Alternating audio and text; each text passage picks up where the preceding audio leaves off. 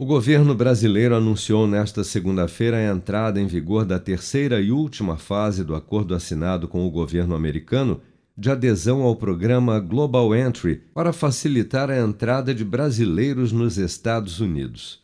Administrado pela Autoridade de Aduanas e Proteção de Fronteiras dos Estados Unidos, o programa permite a liberação mais rápida no controle do passaporte no momento da chegada ao país para o advogado especialista em direito migratório nos Estados Unidos, Alexandre Piquet, a medida é um avanço. É um bom sinal, ou seja, se as autoridades, se o governo americano já está disposto a dar esta, esse voto de confiança, essa carta branca para aqueles que forem pré-qualificados, ah, eles ah, ah, já conseguirem pelo menos eh, pular a necessidade de uma fila e de uma eh, verificação manual a cada viagem aqui para os Estados Unidos, isso já demonstra um, um, um avanço. Na terceira e última fase de implementação do programa Global Entry, a inscrição passa a ser disponível a todo cidadão brasileiro interessado em simplificar a passagem pelo controle de passaporte nos Estados Unidos.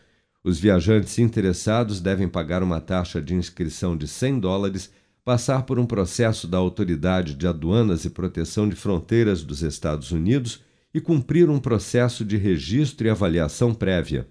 Por fim, o viajante brasileiro deverá agendar uma entrevista com o Global Entry Enrollment Center para ser habilitado no programa.